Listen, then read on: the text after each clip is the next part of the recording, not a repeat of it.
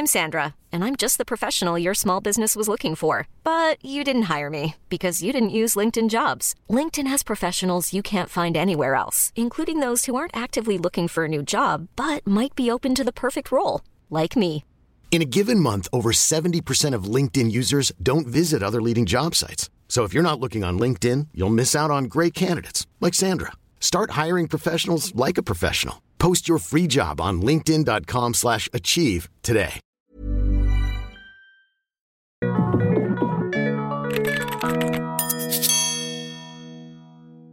Bienvenidos al Emprepedia Podcast del día de hoy. Rach, ¿cómo estás? Muy bien, muy contento. Tenemos hoy a Emilio y Eduardo y nos van a platicar un poco de... Sobre todo, ¿sabes por qué? Porque bienvenidos a este semestre, agosto-diciembre. Aquí, bueno, al menos en el TEC Monterrey, entiendo que también otras universidades están también regresando a clases. Sí. Y, y no sé qué les pasa a ustedes antes de, de presentarlos de manera formal, que al menos en la etapa uni- universitaria y pues como nosotros como profesores, el año no acaba en diciembre, sino que el año empieza en agosto y Ah, termina en verano, no sé, como que el calendario está un poco volteado. Sí, y ahora en el TEC vamos a tener también un cambio, ¿no? Porque el semestre va a empezar en febrero. Va a empezar en febrero el, el- el siguiente semestre. Entonces, El siguiente semestre. es, es interesante porque es un año o es un semestre con el que se inicia la temporada académica y pues se inician muchas, muchas metas y muchos retos financieros como tal. Entonces les presentamos a Eduardo Emilio. La verdad es que me da mucho gusto porque eh, de repente eh, indagando, buscando en la deep web, ah, no, eh, buscando en, en- en internet me topo con eh, una cuenta bastante interesante que se llama Tefondeo. ¿no? Entonces empiezo a seguirla, veo los tips que salen ahí en Instagram y de repente veo las historias y me topo con Eduardo y dije, ah, pues este yo lo conozco. Nos conocimos en un desayuno justamente con Osvaldo Santín por parte de, de- de la carrera de contaduría, que vino Osvaldo, el, el ex jefe del SAT, a platicar con, con varios estudiantes de, de la carrera este, respecto al, a toda esta onda digital, los procesos contables, el futuro de la profesión. Entonces ahí es donde me topo Eduardo y dije, ah, qué, bueno, bu- qué buenos tips. Y luego, pues también entre Emilio, digo, ah, pues aquí, y, ah, pues es LAF, ¿no? Y, y entonces se, se, se pone bastante interesante porque no sé ustedes, eh, eh, aprovechando la, la presentación, creo que esta generación tiene el gran reto de admi- la, admi- la administración financiera personal por todo el reguero que nos están dejando nuestro, nuestras generaciones pasadas, ¿no? Por no decirlo de otra manera.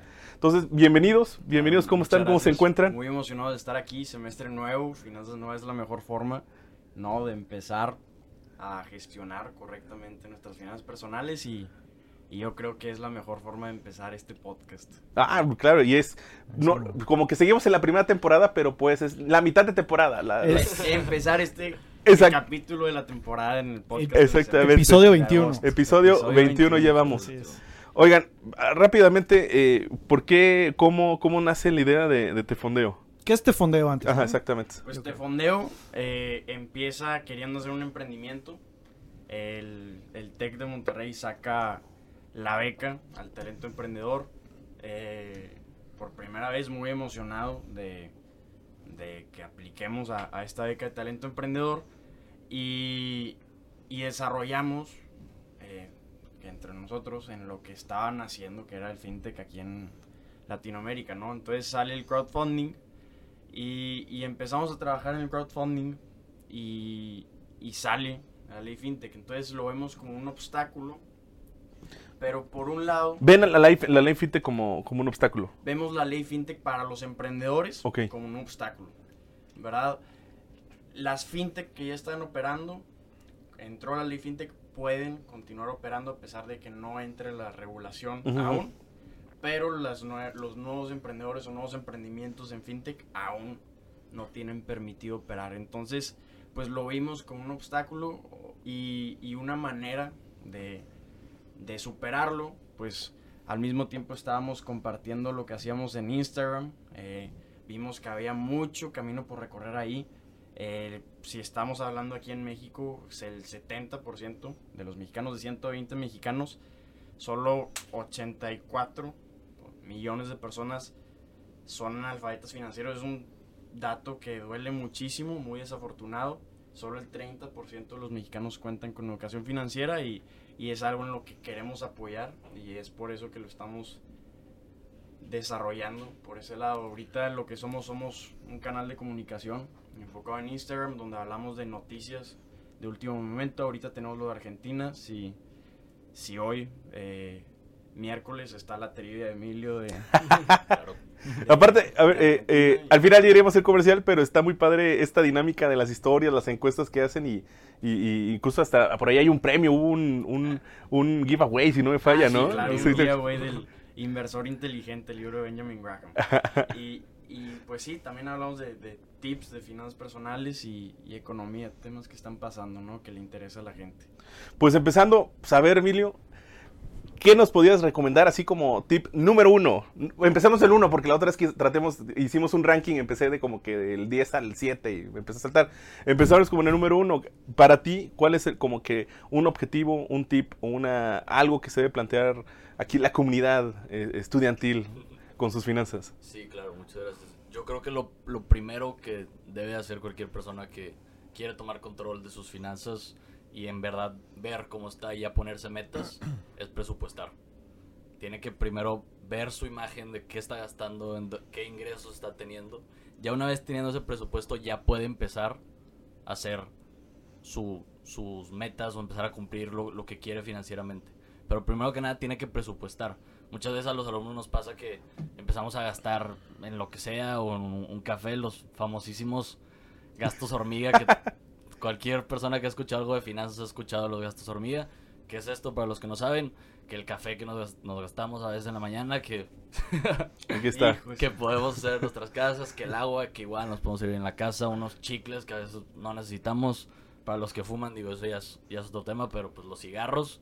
Entonces, ver bien nuestros ingresos y nuestros egresos, o sea, calcular bien en qué estamos gastando y identificar cuáles son estos gastos hormigas, estos gastos innecesarios que tenemos y ya luego ver qué podemos hacer con eso. Oye, ¿y hay algún porcentaje así destinado a, a- a cada cosa que ustedes recomiendan? Pues normalmente el 20% dejar a un lado, pero aún así mientras más se pueda ahorrar, mejor. Ok.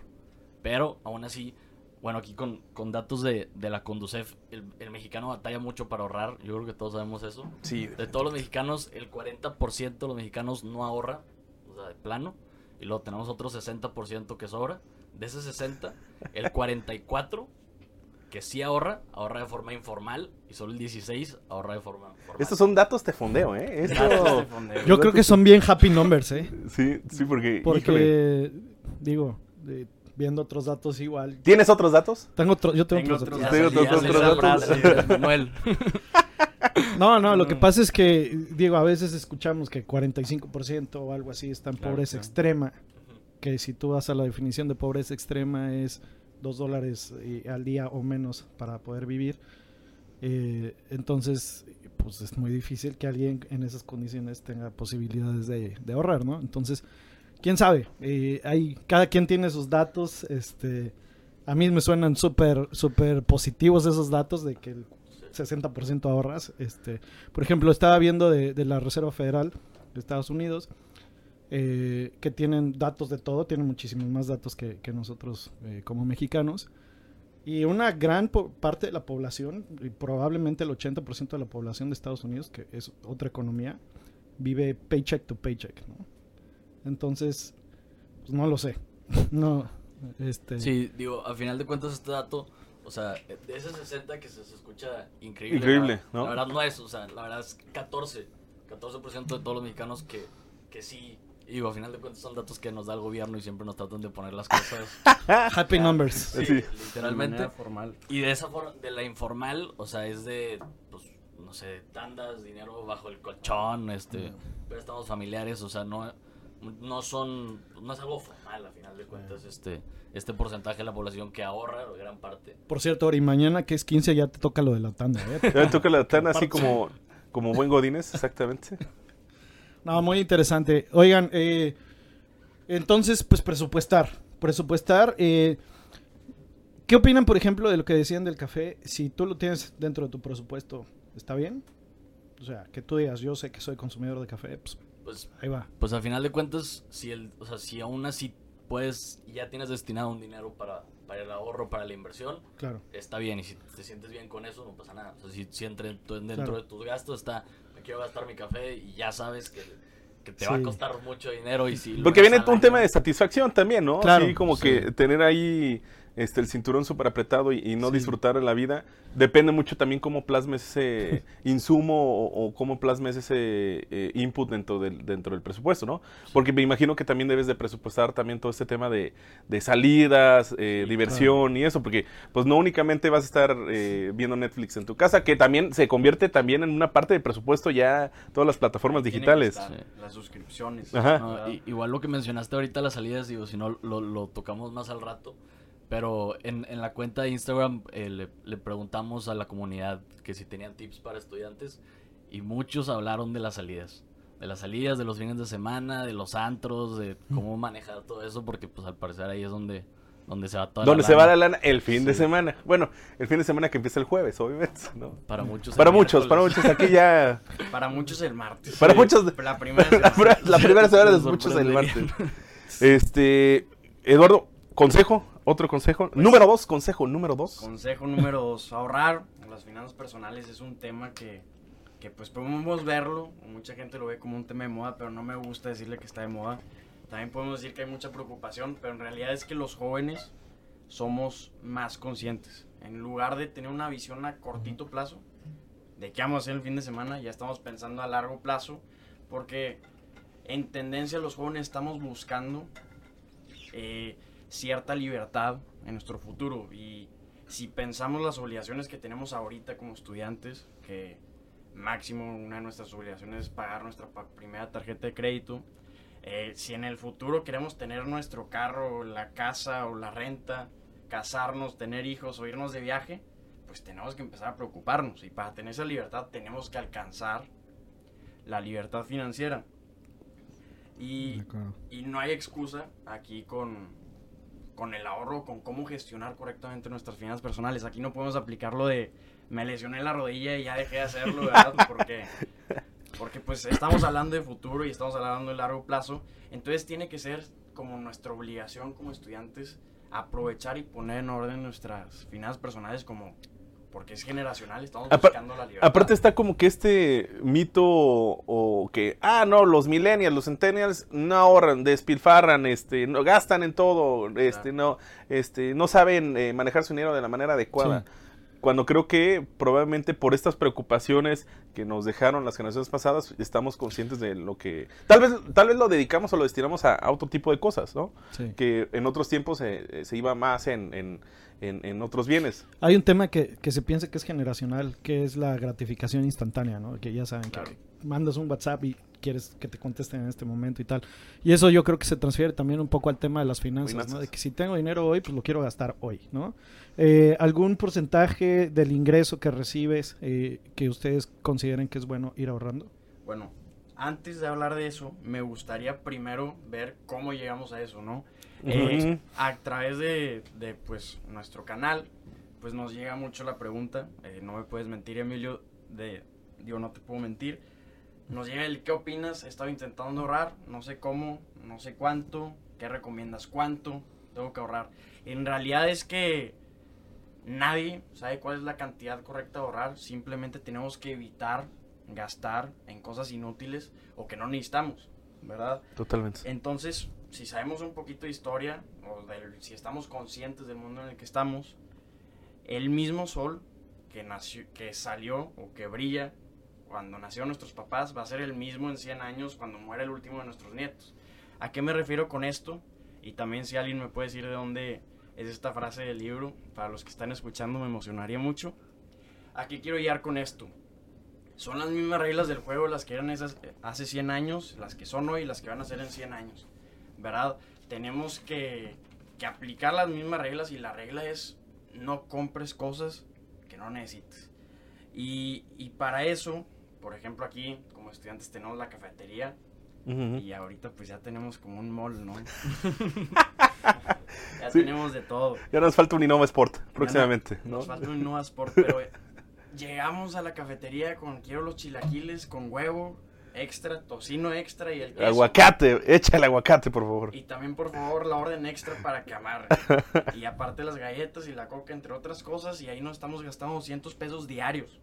Diarios que si lo calculamos para el semestre son 20 mil pesos al semestre Fácil. en puro antojo de...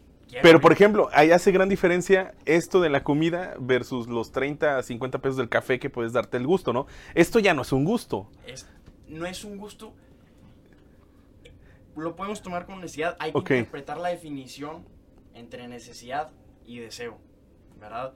No podemos llegar todos los días, o no es recomendable llegar todos los días, a menos de que lo tengamos presupuestado, como dijo Emilio, llegar todos los días por gastar 200 pesos en cada comida, ¿no?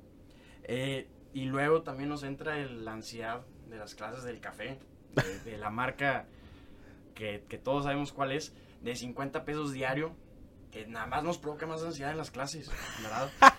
Entonces, en el semestre, ahí también hay que pensar en el costo de oportunidad. De, Confesiones de un estudiante. Confesiones Sí, de un ¿no? estudiante. Experiencia totalmente. Pues tenemos que pensar qué prefieres. ¿Prefieres esta cosa que te está provocando ansiedad y te cuesta 50 pesos diarios o 5 mil pesos al final del semestre? ¿verdad? Mira, eh, saliendo un poquito del contexto estudiantil, pero es algo que, que sí he observado eh, pues, eh, en mí mismo y en, y en otros compañeros. La verdad es que uno, conforme más ingresos tiene, más, más empiezas a gastar, ¿no? Y, y, y- y aquí a lo que voy es, si tú decides que vas a gastar 3 pesos, con eso te puedes adecuar a vivir. Si tú decides que vas a usar 5 pesos, 10 pesos, 15 pesos, con eso te vas cuando a vivir. La única cosa es que vas comprando bienes diferentes, Bienes diferentes. O, o de diferentes calidades, etcétera. Entonces, pues eso es, eso es bien interesante lo que dicen, porque si tú te disciplinas a decir, con esto voy a, con esta cantidad de dinero voy a cubrir mis gastos y esto lo voy a dedicar a ahorrar, independientemente que si lo gastas en comida, en café, en no sé qué, en no sé cuál, pero estás ahí, la verdad es que con eso te puedes acostumbrar a vivir. ¿no? Fíjate, voy a contar confesiones de, de- de Ori. ¿no? Ori, Recién graduado, ¿no? Pues normalmente, eh, eh, pues veníamos aquí al gimnasio del TEC, ¿no? Aunque no crean, sí tengo un pasado deportista. Eh, y pues ya uno se gradúa, se puedes aprovechar muy bien toda esta cuenta de Exatec que tienes o algún gimnasio cerca de tu casa. Y pues dije, ¿y por qué no? Vamos a darnos el lujito de cierta marca o cierto sucursal de gimnasio llamada Sport City, ¿sí? ¿No? Y vamos a, a cotizar. Aquellos tiempos, fíjense que era muy interesante esta te fuiste del casi, del casi gratis al más caro. al más caro. Y en es- aquellos tiempos no había tanta competencia que como ahora están estos gimnasios de, de 24 horas y, y de los 365 días que han provocado que la- las grandes franquicias de gimnasios bajen sus precios, bajen sus costos, Eh, antes yo creo que una membresía estaba entre 5 mil y 10 mil pesos, era impresionante. Y imagínate, recién egresados, pues te quieres acabar el mundo. ¿no? Entonces recuerdo muy bien que fui a una de estas sucursales a pedir información y se me hizo muy caro. Entonces nada más la, cara de- del que me atendió, que no, no está caro, ganas poco, así me mencionó. Porque también hay que tener principio de realidad de lo que realmente tú puedes este, costear, de lo que realmente puedes pagar. ¿no? Esa es una realidad. Entonces es esto de probablemente entre más ingresos tengas, Sí. vas a gastar más, pero entonces ¿por qué eh, desacomodar este, esta proporción de ingreso y gasto y es únicamente cuidando esos pequeños detalles? Claro. Sí, sí, ahorrar. eh, mucha gente escucha ahorrar y les da roña. y no me hables de esas cosas. por Se favor, estresa, no me se- hasta se dinero". estresa. Causa estrés, Ajá. pero en realidad ahorrar no significa saltarte las comidas. No es no vayas al gimnasio, no es no pagues tu Netflix.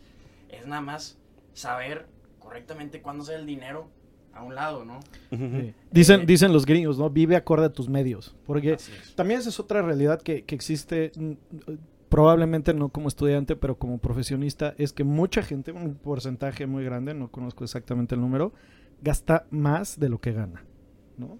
Entonces, pues es muy sencillo, tienes una tarjeta de crédito, la pasas, y ya dices, ay, pues que se preocupe el Cristian del futuro.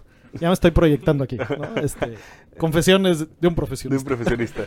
Pero, pero pasa, ¿no? Este, y es, y es un tema, yo creo que también de, de disciplina, disciplina financiera. Sabes que no, decía alguien por ahí, si no lo puedo pagar en efectivo, no lo, no, no lo puedo tener. Porque también es muy sencillo poder comprarte X cosa y diferirlo a X cantidad de meses sin intereses o tal. Y, y, y, y alguien que, que sabe de finanzas alguna vez dijo, si no tengo el dinero cash para poder pagar esa computadora, ese boleto de avión, ese carro, pues I can afford it. No, no, no me alcanza. Y listo. Porque entras en temas ya de créditos, entras en... No, y empiezas mejor- a creer que este crédito, sobre todo... eh, eh, que es crédito de consumo, porque crédito cuando es crédito, a lo mejor como lo que ustedes plantean de funding, que es eh, un crédito que estás teniendo para, para poder tener un proyecto que te va a dar rendimientos, pues ok, ¿no? Eh, digamos el crédito bueno, ¿no? hay gente que habla de los, del crédito malo, el crédito bueno, pues el crédito de consumo no tiene un retorno. Sí, eh, eh, pero por ejemplo, eh, esto no es tip, sino es, sigue siendo parte de lo mismo, es eh, pagar las comidas con la tarjeta de crédito. A ver, hermano, ¿cuánto te dura la comida? ¿Dos horas que estás ahí en el lugar y pagas con tarjeta de crédito? Ok, puedes utilizar como que la estrategia de los puntos y lo pagas con la tarjeta de crédito, en- en- pensando que el siguiente día lo vas a pagar eh, para no generar interés, etcétera. Pero hay quienes se van a gastar la comida con- y pagan con la tarjeta de crédito y obviamente algo de dos horas lo terminas pagando en seis meses, ¿no? Y de ahí sale, ahora sí, el tip que ya quiero dar de finanzas personales. Hecho. número tres, número tres. Sí. Pues número dos, ¿no? Ah, No, sí. Era, era eh, contexto para llegar a este, a este consejo de cómo llegamos a ese consejo. El consejo y regla de oro del ahorro es no ahorres lo que te cae después de gastar. Ok. Ahorra primero, presupuesta que vas a ahorrar y lo que te queda, ya gástalo en lo que quieras. Aquí, Ok. Ayer me quedé haciendo presupuestos y para un estudiante, digamos que, que obtiene 1500 pesos semanales para sus comidas. Comidas y salidas también, ¿no? Entonces de esos 1500, el, el porcentaje recomendado de ahorro es 20%. El 20% son 300 pesos de los 1500. Pero, ¿qué voy a hacer con esos 300 pesos que estoy ahorrando? ¿Verdad? Lo que vamos a hacer, o lo que quiero recomendar hacer, es dividirlo en tres alcancías. Ok. ¿Ok? Son tres alcancías que son de mucha utilidad y ahora sí ya estamos gestionando de una manera correcta nuestros ingresos, ¿no? Entonces de esos 300 pesos, 100 pesos se van a ir a la alcancía, que es a cortito plazo, es para gastarlo al final del semestre. Si estos 100 pesos lo gastamos al final del semestre, nos van a quedar 1800, podemos usarlo para comprar la camisa de Tigres, aunque acá Emilio se ha rayado, ¿no?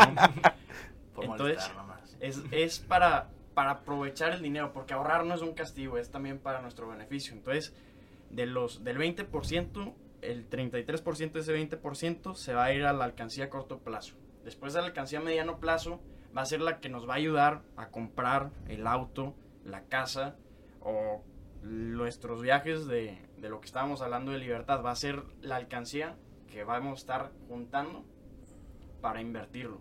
Entonces, ese dinero que estemos ahorrando nos va a estar generando beneficios. Y la tercera alcancía es lo que vamos a estar poniendo para nuestro retiro. Y si, si podemos estar pensando... Que es un tema bastante importante. Podemos estar pensando nuestro retiro es... Me falta muchísimo. No, falta muchísimo, ¿no? no, no, no, Ni me he egresado y ya estoy pensando en retirarme. Pero ¿no? claro. es un problemón, o sea, el mexicano deja el retiro y la inversión hasta... Si no, en- o no entra en el plano, o sea, nada más no pensamos en el retiro, o lo dejamos hasta lo último, lo último, y pues, digo, a lo mejor ahorita estamos más chavos que no, pero, pero sigue siendo un tema, ¿verdad? Sí, pero empiezas, empiezas a pensar de... Ahorita no tengo obligaciones y solo con el tiempo... Como dice, que se preocupe el. Rich del futuro, ¿no? Correcto. Y y ya estamos hablando de el beneficio que va a generar con el valor del dinero en el tiempo, pues cállate, ¿verdad? Entonces Sí. es algo que podemos estar usando para mucho beneficio. Y, y ya para no hacerlo tan largo este tip, de los 300 pesos que ahorramos nos van a quedar 1200. 1200, en lugar de gastar 200 pesos diarios, deberíamos de, que son 1000 semanales en tiempo de clases en comidas, digamos que nos ponemos como presupuesto máximo gastar 2.500 pesos semanales en comidas. Son 625 pesos eh, semanales en comidas. Entonces es lo que nos queda, ¿verdad? Y, y los 575 que quedan, pues ya lo podemos usar para cualquier salida, para el antro y te alcanza hasta para el cover y la mesa o al cine, lo que quieras, ¿verdad? Entonces es una manera en la que podemos... Oye. ¿ustedes qué opinan? Eh, eh, yo creo que en los últimos, que será? Cinco años, está esta moda ferviente de que el Pal Norte, que el Machaca, que los conciertos. Y al menos aquí en, en- en el territorio de Nuevo León, en Monterrey, cada vez son más los eventos que, que ocurren durante el semestre y durante el año. Y más caros. Y más caros, ¿no? Y incluso hasta el tema de reventa bastante interesante que eres capaz de, así, ah, que se acabó esto, voy a conseguir en reventa.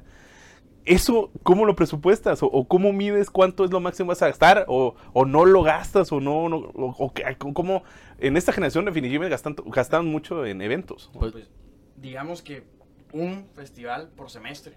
Y esto lo podemos usar para la alcancía, que va a ser para gastarlo en nosotros. Nos vamos a premiar por estar ahorrando con ese Va, festival. principio de realidad también, ¿no? Así, porque también pasamos el, el MS, meses sin interés.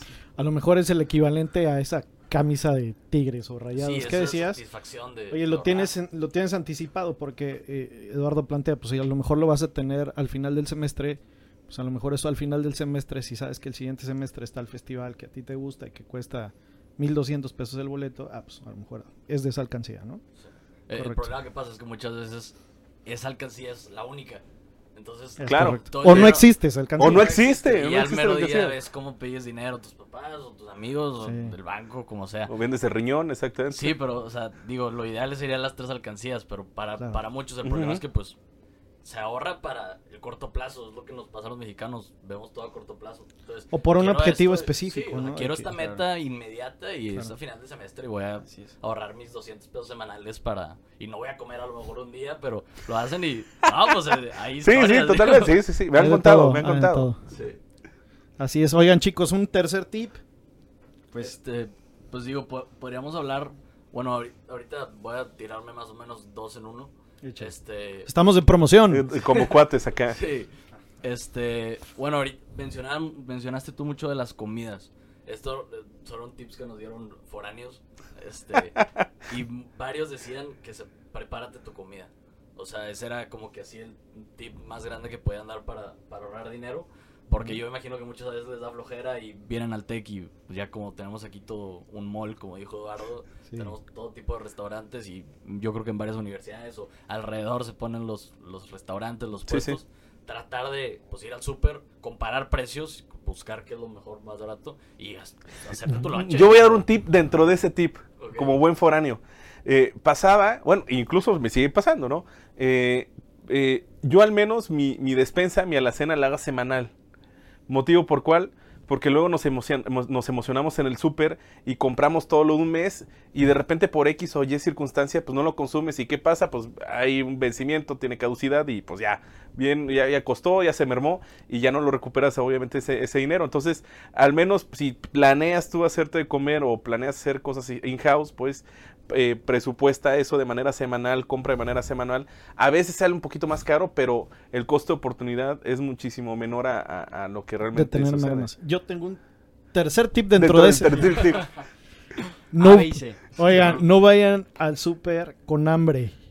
No, porque Como buen Tienes- mercadólogo. tienes una tienes una lista de súper o de no sé, ¿no? O, o- o- o- o- o el cuarto tip también usen también eh, temas de internet porque en internet puedes guardar tu lista de lo que normalmente consumes, por ejemplo, semanal. Y ya sabes que eso es. El tema es que tú vas al súper y ves algo que normalmente no está en tu lista y dices, pues vamos a probar. ¿no? ¿Qué es la galletita? Ajá, o, como les decía, es, es- es- es real. Cuando tú vas al súper y tienes hambre, compras más cosas por esa sensación que estás teniendo en ese momento, que la verdad es que comes, sacias esa hambre y después dices, ¿por qué compré tanto mugrero? Sí. Y la respuesta es esa, es porque fuiste Estás con. ¿no? Y aparte de todo eso, este, que yo creo que sí impacta mucho financieramente, pues es lo más saludable comer alimentos preparados en casa, ¿no? Sí, claro, totalmente. Así es. Totalmente. ¿Alguna otra cosa que... Échale, Eduardo. A ver, vi ahí como que Sí, la sí. emoción de a- decir algo. Pues debemos de empezar siempre, como en todo, no solo en finanzas personales, con, con un por qué. ¿Por qué, Ajá, ¿por qué claro. necesito ahorrar? ¿Por qué quiero gastar en esto? Entonces, si empezamos con un por qué, pues se comienza a generar cierta motivación de, de pues necesito ahorrar para lograr esto, para comprarme a mediano plazo un carro, para comprarme el boleto del festival. Entonces, si no tenemos motivación, pues va a estar bien difícil empezar a ahorrar, ¿verdad? Porque con motivación es lo que nos mueve hacia tengo la obligación, si quiero llegar a hacer esto que me va a hacer sentir bien en el futuro, tengo que hacer este chiquito sacrificio ahorita y no lo podemos tomar como sacrificio porque va a ser algo que nos va a estar generando Sí, la palabra, la palabra es sacrificio tan fuerte que inmediatamente pone una barrera mental a, a no conseguir las cosas.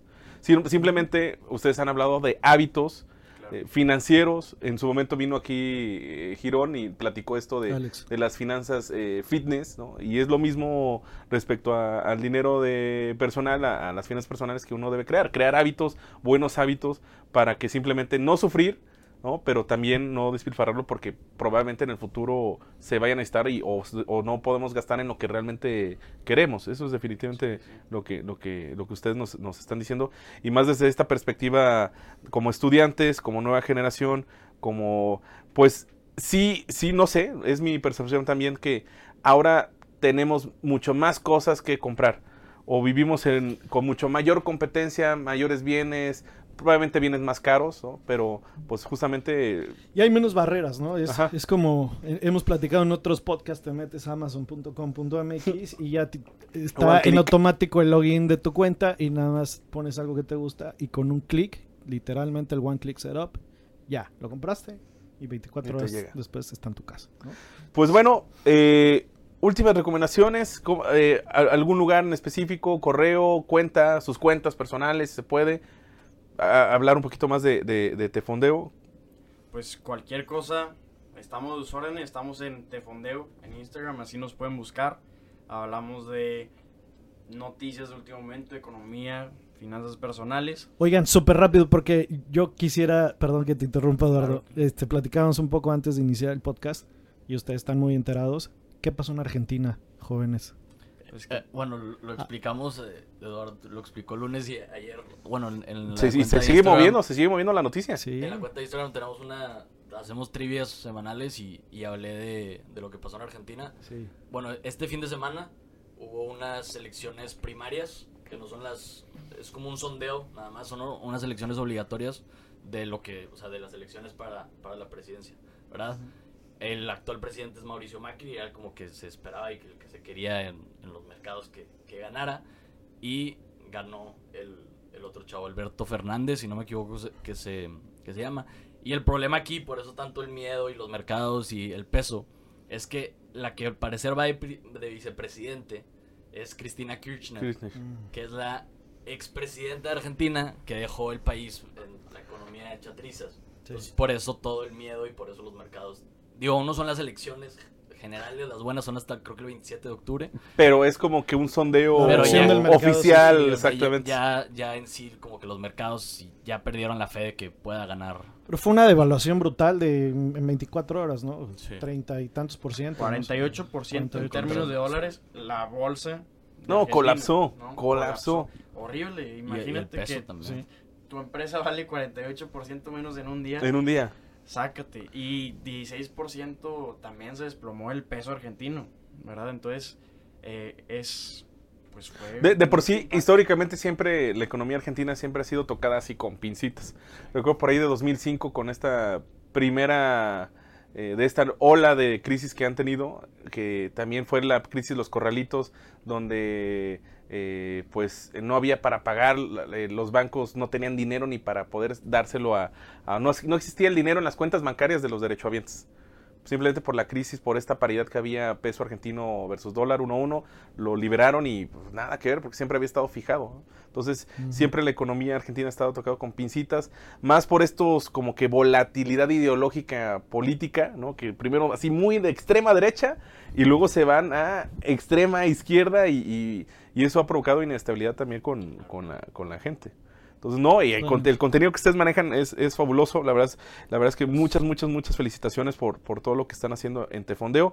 ¿A ¿Cuál es la cuenta? Tal cual, así para seguirlos en Instagram. Arroba Tefondeo. Arroba Tefondeo. Sí, así como. Sus cuentas personales también por si... Eh, mi cuenta personal es Emilio Castro C. Igual si tienen alguna pregunta o lo que sea, ahí estamos.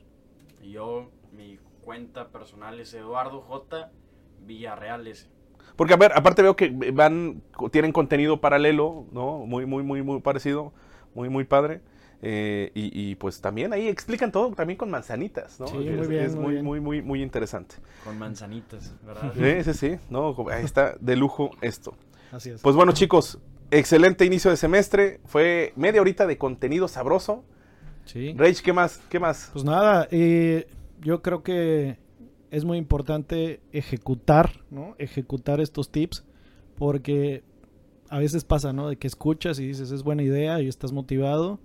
Y como bien decía Eduardo, si no hay un porqué muy claro, la motivación se te acaba en un día. Yo, yo creo que aquí la tarea para llevarse es que más allá que escuchen esto o se informen eh, por otros medios, es realmente pónganlo en un lápiz, pónganlo en un papel, pónganlo en una tableta, péguenlo en su puerta, péguenlo en su coche. Si no tienes un presupuesto, haz hoy un presupuesto, ¿no? ¿Para qué, ¿Para qué vas a dejar más tiempo? Hazlo hoy, siéntate un ratito, no es, no es tan complicado, ¿no? Es más o menos ver... Haz un Excel. ahorita mismo, que escriban en su mano. una servilleta ahí si estás presupuesto y que al rato ya se pongan a hacerlo, nada más para que no se les vaya. Para concluir, encuentra tu motivación. Todos los días levántate y di, hoy voy a ahorrar. Dilo tanto que hasta va a aparecer en el cielo, hoy voy a ahorrar. Correcto. Eh, entonces, encuentra la motivación. Si no hay motivación, ni intentes empezar, ¿verdad? No vas a durar nada. Así es. Eh, empieza a presupuestar, analiza cuáles son tus gastos, en qué estás gastando mucho, ve qué puedes reducir y después lo primero que se va a hacer, ahorras, lo separas en tres alcancías y lo que te queda ya lo administras. Buenísimo. Buenísimo. Oigan, pues bienvenidos al semestre. Muchísimas gracias por compartirnos un poco de, sus, de su sabiduría financiera. Y Ori, ¿por qué debería escuchar la gente este podcast? Porque aquí todo te lo explicamos con manzanitas. Hasta luego. Adiós. Yo sí lo digo bien. Adiós.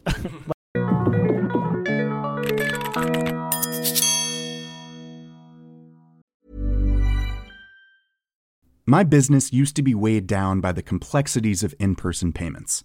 Then, Tap to Pay on iPhone and Stripe came along and changed everything.